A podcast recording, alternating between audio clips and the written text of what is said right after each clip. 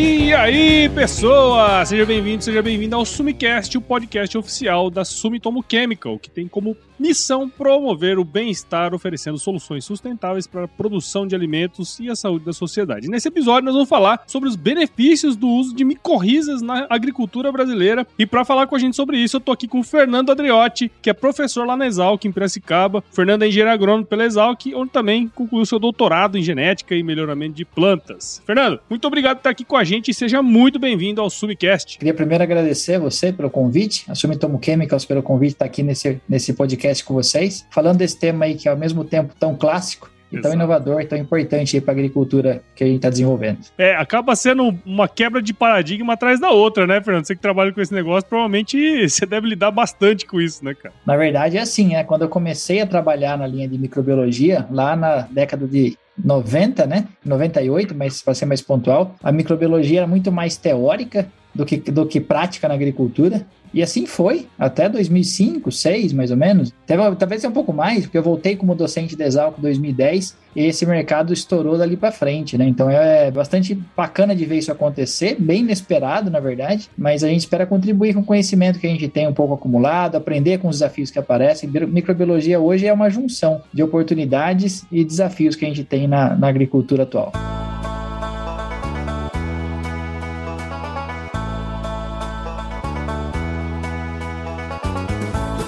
Este episódio chega a você com um oferecimento de Endofills e Endomax, as micorrizas da Sumitomo Chemical. Colha todo o potencial produtivo da sua lavoura, aumente a eficiência das raízes.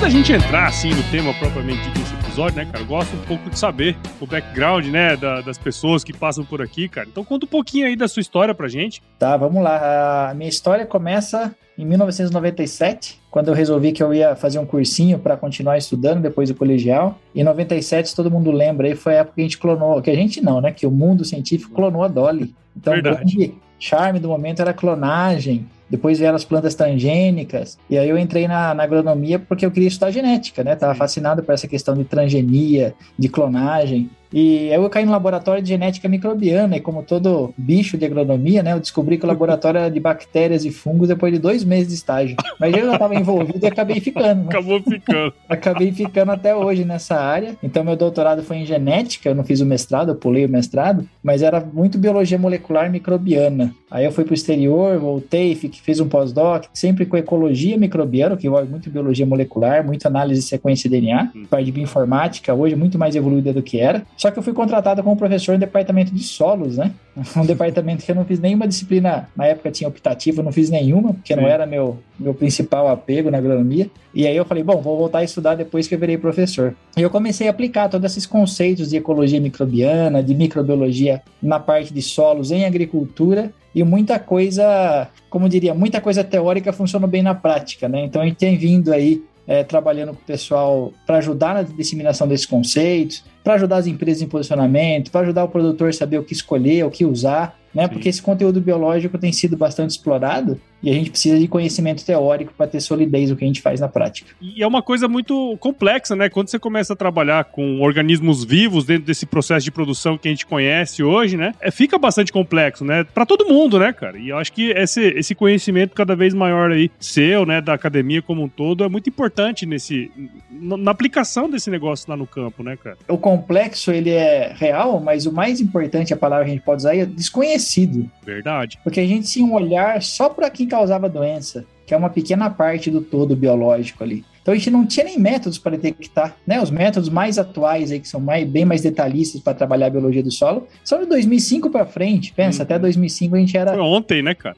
Em ciência ontem, né? É. A gente era mais do que míope em microbiologia. Então a gente não conseguia medir isso. Então a gente como eu digo, a gente acariciava e batia nos microorganismos sem saber o que estava fazendo, né? Então hoje não, a gente consegue ter alguns parâmetros ali mensurar um pouco o que, que a gente está fazendo em cima do solo e que, como isso interfere na parte biológica. A gente caminha muito, e é uma vertente muito forte, o desenvolvimento de análises a serem usadas no dia a dia aí para medir essa parte biológica. Eu comentei ali no início, né? A ideia é a gente, obviamente, falar sobre os benefícios, né, no uso de micorrizas. Óbvio, tem vários desafios, mas é, falar um pouco sobre isso, né, o uso de, eh, das micorrizas na agricultura. Mas antes da gente falar, né, sobre isso, acho que seria legal, cara, colocar todo mundo no mesmo plano aí, né? Explica pra gente o que, que são, de fato, as micorrizas. Vamos lá, bem por definição bem clássica, né? Micorriza é uma interação biológica feita entre raízes de plantas e fungos, certo? Ah, qualquer planta, qualquer fungo? Quase qualquer planta, mas fungos benéficos. Esses fungos vão servir para as plantas, né? Hum. Como se fosse uma extensão do sistema radicular. Agora, para a gente entender a importância disso, né? Deixando bem claro que micorrizas é um processo bastante disseminado dentre as plantas, a maior parte das plantas faz micorriza, né? Forma micorriza com esses fungos. Esse processo é tão importante que ele é visto do ponto de vista teórico como um dos processos mais primitivos de toda a história de interação entre plantas e micro-organismos. Se nós pegarmos imagens de fósseis, plantas fossilizadas, tem lá 300 milhões de anos, primeiras plantas vasculares conhecidas, existe evidência nessa raiz fossilizada da presença desses fungos ali dentro. Pô, que legal. É, isso tem uma razão bem legal, vale a pena contar essa historinha aqui, né? Sim, Se a gente dúvida. pegar do ponto de vista científico, as algas, as primeiras plantas que surgiram, elas flutuavam na água, né? Eram plantas que não tinham nenhum tipo de fixação. E as raízes, que as primeiras raízes que surgiram, tinham a simples função de fixar essa planta no lugar para ela não variar demais de intensidade de luz, otimizando a fotossíntese, e a planta não migrar para mudar de temperatura de água. Então a raiz seria só fixação. Quando uma planta sai desse ambiente aquático e evolui, né, e vai ocupar o ambiente terrestre, essa raiz acumula outras funções, como a absorção de água, absorção de nutriente, sustentação.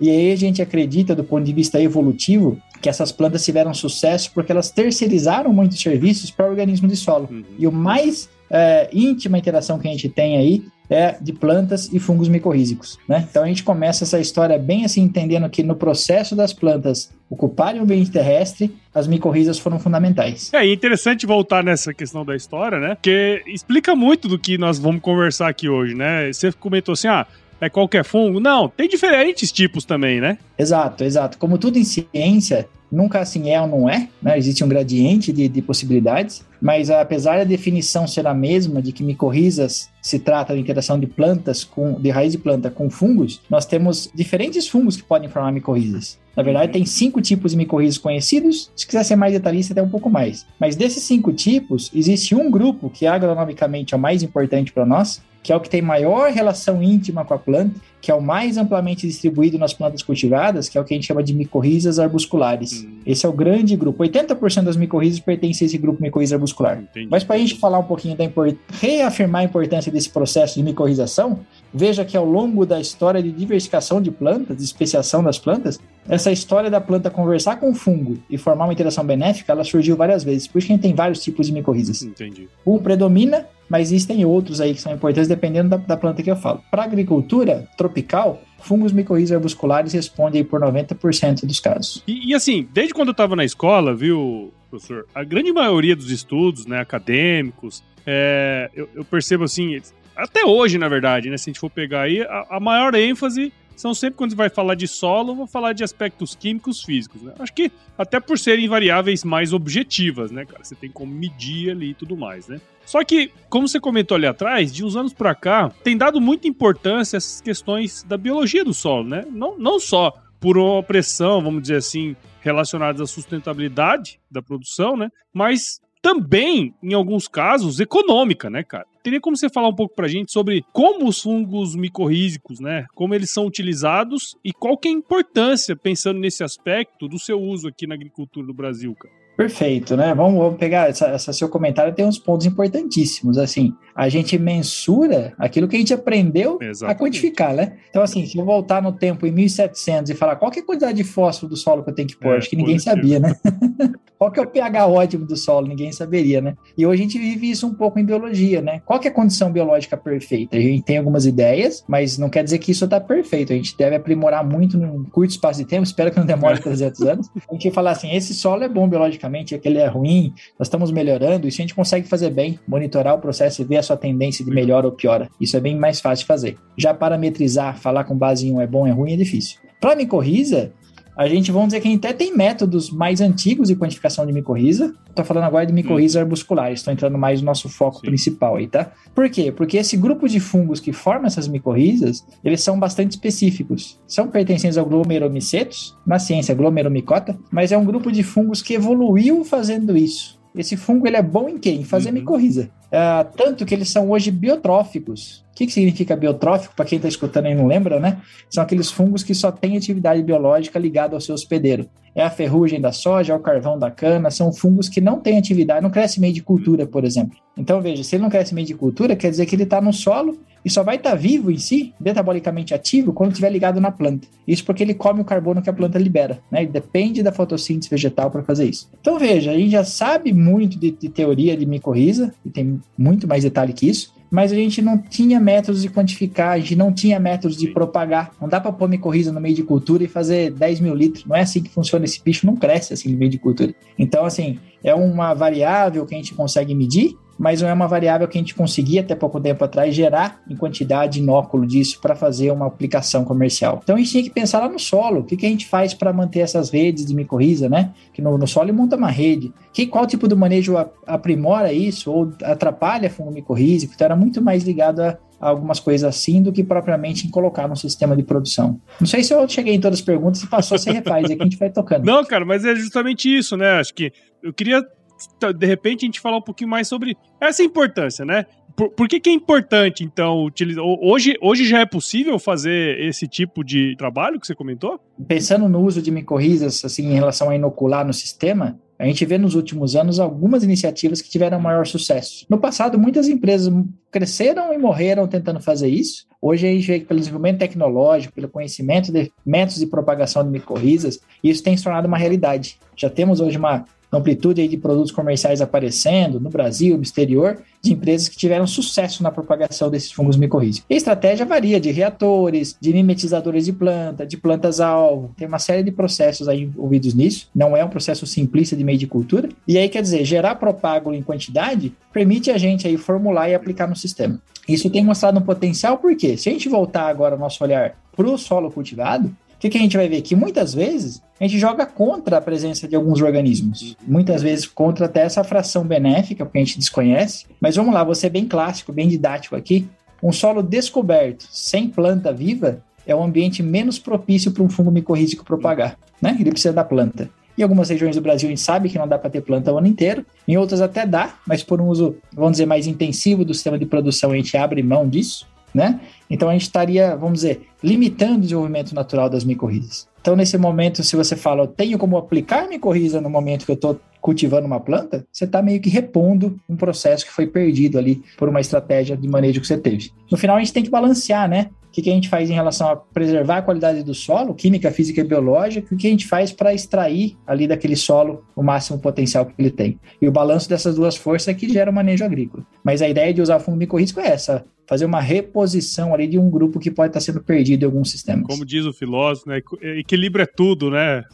Essa palavra é mágica, né? Ela vai desde o churrasco de final de semana até o fungo micorrízico, até a conta do banco, ela passa pela nossa vida inteira. O duro é manter esse equilíbrio. O duro é manter o equilíbrio, né, cara? E, e esse é um ponto que eu queria entrar, né? Sim, a gente sabe, ó, por exemplo, o Brasil, a gente tem uma área de agricultura muito grande, né? E e nas mais diversas condições edafoclimáticas. Quando a gente for parar para analisar, eu acredito que isso dificulta ter uma solução única para uma área tão extensa, tão diversa como é o Brasil, né, cara? Só que assim, teria como falar para a gente um pouco por que, que é tão interessante utilizar no Brasil e se há diferenças de recomendação, ou como que a gente pode fazer nas diferentes regiões. Tá, é, essa é o, agora vamos falar de paixão, né? Paixão da agricultura é essa, né? Se você pegar 100 produtores de soja e falar o que, que você faz em cima da sua terra, você vai ter 100 receitas diferentes de produzir soja. Ninguém é. faz igual, né? Então, assim, quando a gente vê um mercado que surge com ferramentas novas, é importante que a gente se empolgue, que a gente aprenda, que a gente use e que a gente entenda que são ferramentas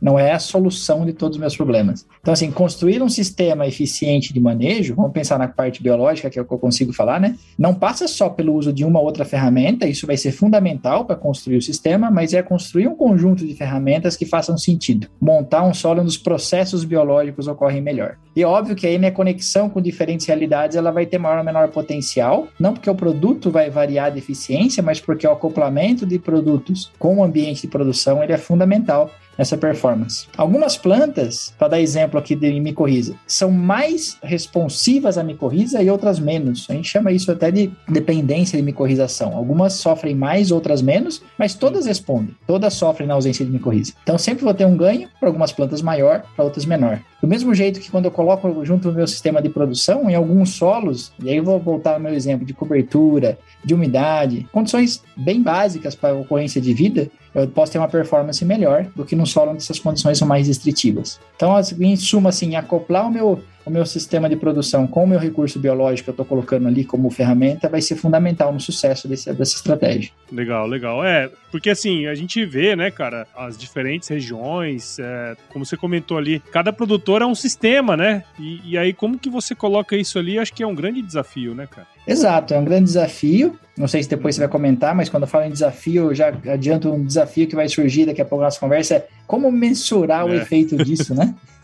Eu coloquei e aí deu certo, porque assim, a resposta principal que o produtor quer ver é produção. A hora que ele viu produção, aí ele muda a pergunta, ele fala por que deu produção, né? Então ele tem que mensurar direitinho. Então, produtos que base em micorriza, a gente tem que medir principalmente o efeito na micorrização das plantas. A gente faz isso olhando para a raiz e vendo presença de micorriza, a gente pode quantificar esporo, pode quantificar é, produtos desse fungo micorrízico, como glomalina, que é um produto bem típico deles. Então, há maneiras a gente quantificar isso e aí conseguir entender um pouco dessa performance em cada ambiente, como que responde e esse processo, o fenômeno agora disparado, fomentando o que a gente vê no final, que é a produção. É, então vamos aproveitar já, né, que já entramos aí nos desafios, né, cara? Conta pra gente um pouco, então, mais desafios em relação à utilização, né, de micorrizas, as principais vantagens também, vamos dizer, né, as principais utilizações, onde fica melhor. Eu queria entender um pouquinho mais disso aí também. Primeira coisa importante pra gente pensar aí é em quais plantas eu vou usar. Micorriza arbuscular é passível de ser usado em qualquer planta, exceto crucíferas. Depois, quem não lembra, vai lá olhar no, no, no seu, seu livro lá de botânica aqui, que é isso, né? É, eu vou ter que fazer isso, tá? Nós estamos falando aí de couve-flor, de brócolis, de mostarda. Não são plantas de grande expressão em relação à área, mas se é uma horta urbana, pode ser que você pense sobre isso. Uhum. Então, veja, uma amplitude enorme de culturas você pode usar. Em qual, e qual benefício que eu vou ter? Veja, o maior papel de micorriza, eu falei lá atrás, agora podemos detalhar isso um pouco mais, é aumentar o volume de solo que a raiz consegue explorar. Então, o fungo seria como se fosse uma extensão do sistema radicular. Quando eu falo de extensão do sistema radicular, eu posso pensar em distância a partir da raiz, metros, vários metros, 60 metros, 100 metros, e eu posso pensar dessa hifa, que é a estrutura do fungo, entrando em poros onde a planta não entra com raiz, porque a hifa do fungo é muito mais fininha. Uhum. Eu posso ter metros de fungo micorrízico por centímetro cúbico de solo. Olha, Olha que informação uhum. exuberante, né? Metros de fungo micorrízico por centímetro cúbico de solo. Então, esse solo sendo explorado em máxima potência. Por quê? Quando essa hifa do fungo vai para o solo e ocupa esse espaço que a raiz não chega, ela vai ter acesso a mais água, ela vai ter acesso a nutrientes e ela vai ter acesso a uma série de informações que o solo pode transmitir para a planta. Vamos por partes, que essa é. parte é legal, né? Me corrija, o pessoal fala fósforo. Sim. É bem isso, a ligação direta. No processo em si é muito mais amplo. Por quê? A gente tem um olhar agronômico para o fósforo porque ele é um elemento de baixa mobilidade no solo quimicamente falando. Então, se a raiz não chega no fósforo, o fósforo chega na raiz usando uma ponte chamada fungo micorrízico. Mas isso é verdade para qualquer nutriente. Tudo que, que um fungo micorrízico absorver no seu caminho, ele pode translocar para a planta. Que o papel dele, estratégico dele, é pega o nutriente, levo na planta, dou um pouquinho para ela e ela me dá carbono em troca. Uhum. A planta sempre paga em carbono o que ela ganha ali dos micro-organismos de solo. Então, nutricionalmente, é uma vantagem enorme. Pô, peraí, Fernando. Então você tá me falando que essa associação micorrízica, vamos dizer assim, num, num cenário que nós estamos vivendo de preços de fertilizantes nas alturas, Quer dizer, você vai aproveitar mais o que está no solo. Pô, isso é uma baita de uma vantagem, né, cara? Isso é fundamental. Uhum. Eu tenho respondido essa pergunta desde o começo do ano e eu digo assim: no momento de crise de fertilizante, dificuldade de colocar nutriente no solo, nós temos que promover três uhum. processos: atividade biológica, porque isso acessa reservatórios nutricionais do solo, disponibiliza nutriente. Dois, enraizamento. E três, uhum. micorrização. Tudo isso faz com que o sistema radicular se expanda, com as micorrizas ocupem maior volume de solo e que a dinâmica nutricional pela atividade biológica coloque nutrientes em formas assimiláveis Legal. pelas plantas. Isso quer dizer usar reserva e gastar menos claro. em adubação, Pô, sem dúvida. Muito interessante, né, cara? Assim, não só por esse motivo, né, das questões dos fertilizantes, mas de uma maneira geral, né? Mesmo se o fertilizante tivesse barato, né? Tem fertilizante lá para usar, pô, por que não utilizá-lo, né? É, a eficiência de uso nunca é 100%, a gente pode aprimorar ela com um processo assim. Mas deixa eu ir além. Já que você gostou, eu vou contar mais uma, pode? Chega, taca. é, o que a ciência tem mostrado nos últimos anos é que essa rede de micorrizas, imagina o solo agora todo emaranhado numa rede de fungos micorrízicos, ela funciona como um sensor. A raiz se pluga nessa rede, porque um fungo micorrízico pode estar ligado em várias plantas, uhum. e existe uma série de moléculas que as plantas translocam umas para as outras e que esses fungos fazem essa sinalização. Então a planta consegue perceber bioquimicamente tudo o que acontece naquele solo. Um dado bem bacana que foi provado foi que quando o inseto ataca uma planta, algumas moléculas que essa planta passa a sintetizar pode ser translocado para as plantas que estão próximas a ela via fungo micorrízico. Essas outras plantas armam o sistema de defesa. Tipo uma vacina. É, não é vacina porque não tem sistema imune, mas dispara. mas dispara a expressão gênica de proteínas que são relacionadas à resistência, de fitolexinas, de compostos que são relacionados a aumentar a defesa Legal. vegetal. Então veja que sistema sensível, né? Que a gente tem na mão, e às vezes em aula eu brinco e falo, isso aqui é agricultura de precisão intermediada por fungos micorrízicos, né? Porque ela uniformiza todo o padrão de resposta Sim. da planta numa área por esse tipo de sistema. Então a gente, assim,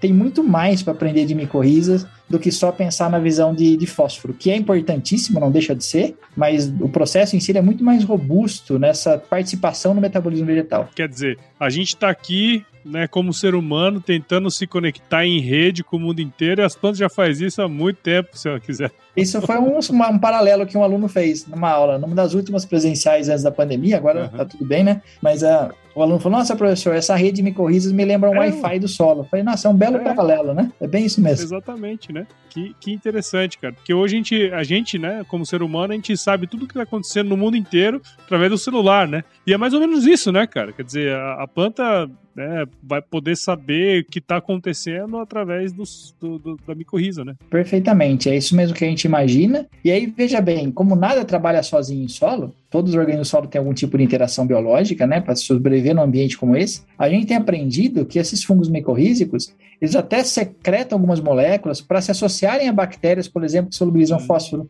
para associar a bactérias que fixam nitrogênio. Então ele funciona como se fosse um canal passando no solo, né, onde ele vai disparando alguns processos para gerar nutriente solúvel, para ele captar esse nutriente, para jogar na planta, receber o carbono, ele crescer. Então é uma maquinaria imensa e interativa com o resto do sistema biológico do solo. É bem bacana de, de ter essa imagem assim do, do motor girando e não só de uma pecinha na mão da gente, né? É um motor girando e o micorriza é um grande player, um grande participante desse mercado biológico dos solos. Cara, é, e, e, assim, a gente vê isso crescendo dia após dia, né? Novas empresas, é, novos produtos, né? Isso é um, é um futuro interessante, porque olha só, a, a, o que você comentou com a gente é uma coisa que é durável, né? É uma coisa que é durável. Uma vez que você tem processo de micorização de uma planta, se você mantiver plantas vivas no seu sistema, essa rede vai sustentando. E micoriza tem uma, uma característica também importante, ela é mais uh, promíscua na colonização de plantas do que, por exemplo, um bradyrhizóbio.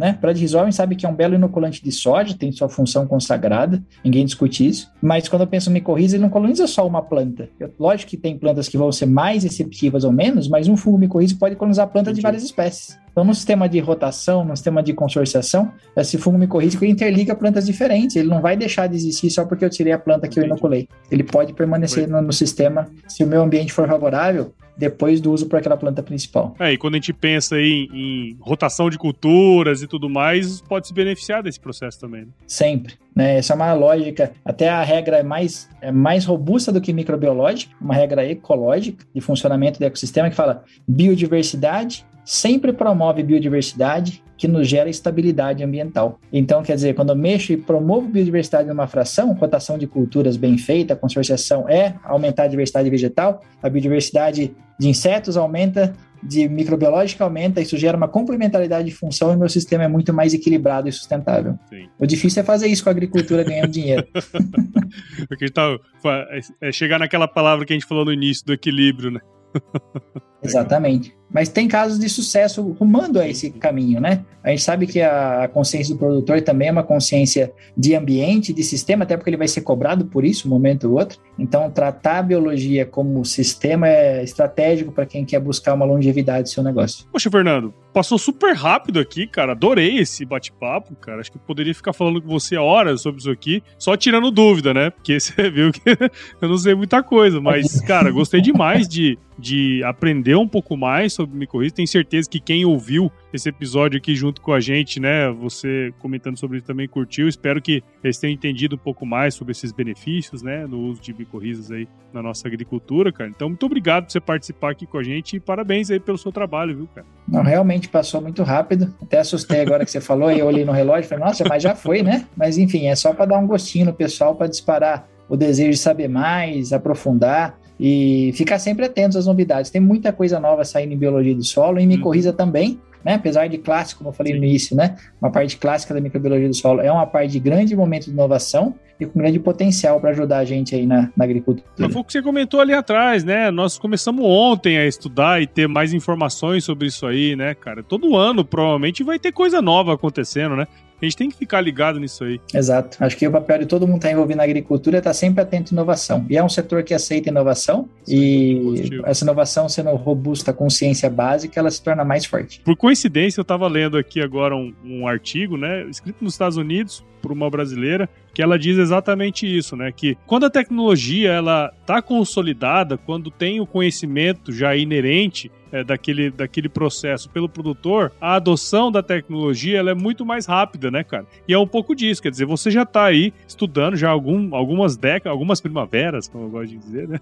estudando aí esse negócio. Quanto mais consolidado fica e a gente e o produtor consegue entender isso, mais rápida é a adoção de, da, da, tecnologia por parte dele, né, cara? Independentemente da tecnologia, né, cara? Então, é, a gente tem que estar tá sempre falando disso Sem aí, dúvida. né? Exato, trazer, trazer essa inovação, essa permeabilidade, né? Capilaridade, acho que é uma palavra até melhor, da universidade, universidade, por, por essência, é o mundo, né? Qualquer universidade no mundo, para quem usa a tecnologia no final, é um papel importantíssimo que a gente vem aprendendo há alguns anos aí. Iniciativas como essa aí do podcast, da sua participação, acho que ajuda muito a gente na universidade a conseguir traduzir essa informação para o mundo prático. Sem dúvida, sem dúvida. Bate-papo com esse aqui tem ouro aqui dentro, né, cara? muito legal, cara. E para quem quiser seguir o seu trabalho aí, onde que a gente pode te encontrar, Fernando? Vamos lá, eu sou bem ruim de rede social, né? mas, mas eu tenho lá na Exalc, tem o site da, da Exalc, tem meu grupo de pesquisa lá. Existem alguns grupos de extensão que eu coordeno, o grupo GMIX, que é o Grupo de Extensão e Microbiologia do Solo, o primeiro que a gente saiba do Brasil, né, com alunos de graduação. Também coordeno o Grupo ah, PASSES, que é Projetando Agricultura Compromissada e Sustentabilidade. Fora isso, a gente tem atuação junto com uma empresa de consultoria que é a Andrews. A Andrews, esses grupos são bons de rede social. Então, quem quiser, segue lá, GMIX, né, G-M-I-C-S, não é com X não. Passes e Andrews Assessoria. Ali tem muita informação. E quem quiser a parte acadêmica, os estudantes estão aí, aí olha lá no site da USP, tem toda a informação do nosso laboratório, contato, a parte de mestrado, doutorado, graduação. Aí é um pouco mais clássico de onde eu vim e não para onde eu estou agora, que também é muito prazeroso, mas eu não, não me adaptei tanto a essa realidade virtual.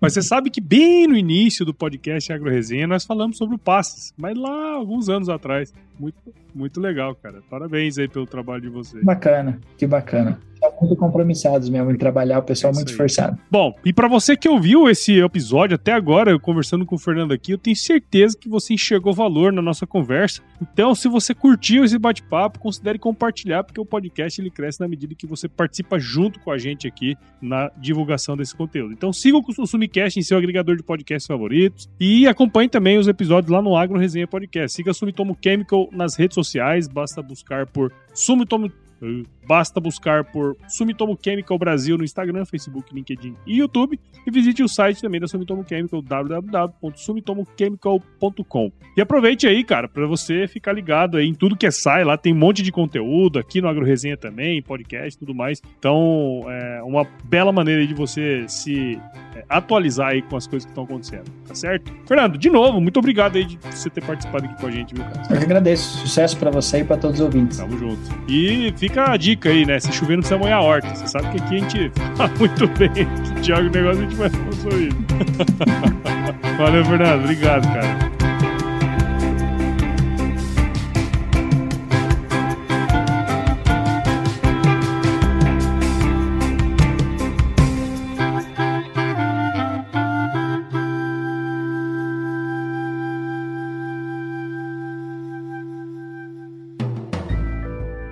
Mais um produto com a edição Senhor A.